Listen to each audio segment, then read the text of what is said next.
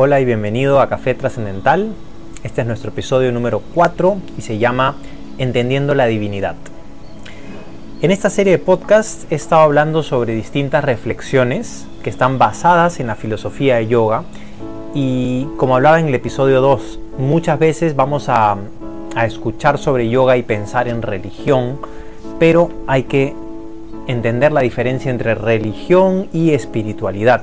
El yoga es una práctica espiritual, es una disciplina que nos permite desarrollarnos en nuestro camino espiritual, pero no es religiosa porque no pertenece a ninguna religión. En los textos del yoga, como hablaba en el anterior, los Yoga Sutras de Patanjali son el texto más importante. Eh, en estos textos sí se reconoce a un dios como una fuente creadora, eh, no se especifica mucho, simplemente se menciona que hay, hay una fuente creadora. Y bueno, para entender a la divinidad eh, bajo la perspectiva del, yoga, tenemos que entender una diferencia muy muy importante, y esta es la palabra universo. Universo es un conjunto de leyes. Entonces, cuando hablamos de universo tenemos que diferenciar si estamos hablando o del universo espiritual, donde está Dios, el espíritu y todo lo divino, todo lo que es perfecto, que finalmente lo estoy poniendo como si fueran varias cosas, pero es solamente una cosa, que es una unidad. Y por otro lado tenemos el universo físico, que es todo lo que está compuesto de dos o más partes. Definimos un poquito más a fondo. Universo espiritual. En el universo espiritual no hay tiempo y espacio. Todo es. Es difícil ponerlo en palabras. Es como cuesta un poco entenderlo, pero por eso hay que tratar de definirlo de diferentes maneras. ¿sí? Todo es en el mismo momento y en el mismo lugar, ¿sí? porque no existe un punto de referencia con el que puedas comparar. Todo en el universo espiritual no tiene una necesidad, tanto el espíritu como Dios no tiene necesidad de nada, simplemente está ahí y, está bien, entre comillas, ¿no? Tampoco que esté bien porque no hay ni bien ni mal, pero simplemente se está. Por otro lado, en el universo físico, todo está compuesto de dos o más partes. Por ejemplo, ándate a lo más, más, más pequeño, ándate al átomo. El átomo ya sabemos que se puede dividir, ¿no? A pesar de que antes se creía que no se podía dividir, el átomo se puede dividir y dentro del átomo vas a encontrar por lo menos dos partículas, dos subpartículas. Vas a encontrar protones, neutrones, electrones, etcétera, y siempre van a estar en movimiento. Otro ejemplo, ¿cómo entiendes que tu café está caliente? Pues porque tu temperatura corporal es menor a la del café. ¿Cómo entiendes que hace frío? Porque tu temperatura corporal es mayor a la que hay en el ambiente. Entonces, a partir del contraste, tú defines las cosas. Eso sucede en el universo físico. Mientras que en el universo espiritual no hay necesidad de definir nada porque no existe necesidad. Ahora, ¿cómo relacionamos estos dos? Todos los seres que existimos en el universo físico somos espíritu. Es decir, el espíritu viene al universo físico para experimentarse a sí mismo y empieza a jugar, entre comillas, empieza a jugar a través de un cuerpo físico. Y, te das cuenta cómo conecta puntos, ¿no? Porque tú vienes al universo físico eh, como espíritu y automáticamente empiezas a experimentar emociones, quieres explorar, quieres eh, probar nuevas cosas. ¿Por qué? Porque tú sabes tu perfección. El espíritu es perfecto, no necesita nada. Pero una vez que entra al universo físico, ahora puede identificarse con algo que no es perfecto. ¿Por qué? Porque en el universo físico existe dualidad. Entonces entendemos todo a partir de comparaciones. Una vez que estás acá en el universo físico y tienes un cuerpo, ahora las cosas pueden salir mal. Ahora el cuerpo se puede golpear, ahora puedes tener alguna enfermedad, ¿te das cuenta? Y ahora vas a morir. En verdad tú no mueres, porque tú eres espíritu, eres eterno, pero tu cuerpo muere.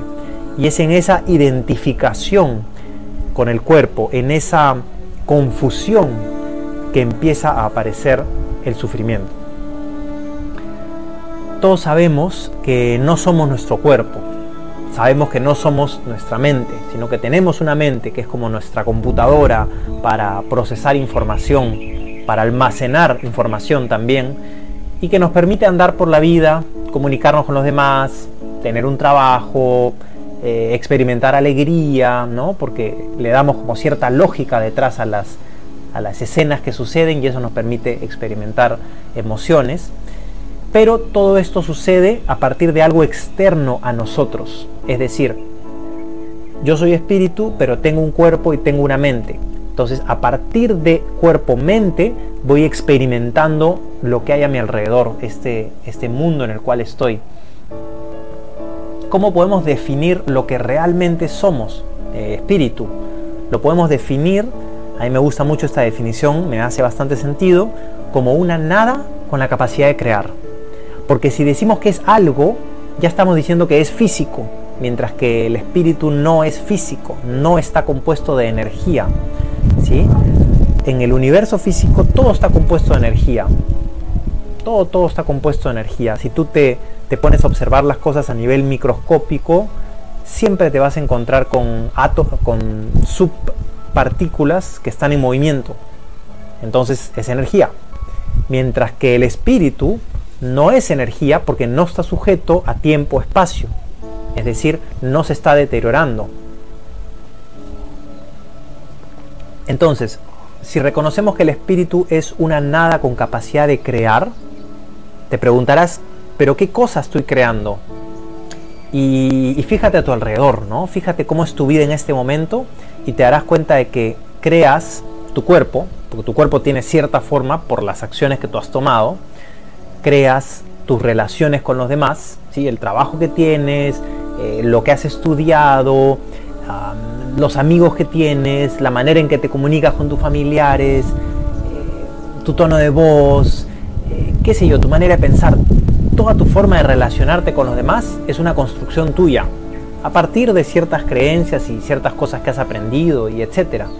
Pero finalmente es tuyo, por lo tanto lo puedes cambiar. ¿Qué más has creado? Las cosas que tienes. Las cosas que tienes en tu vida, las cosas materiales que tienes, son también, eh, vienen a partir de lo que tú has creado.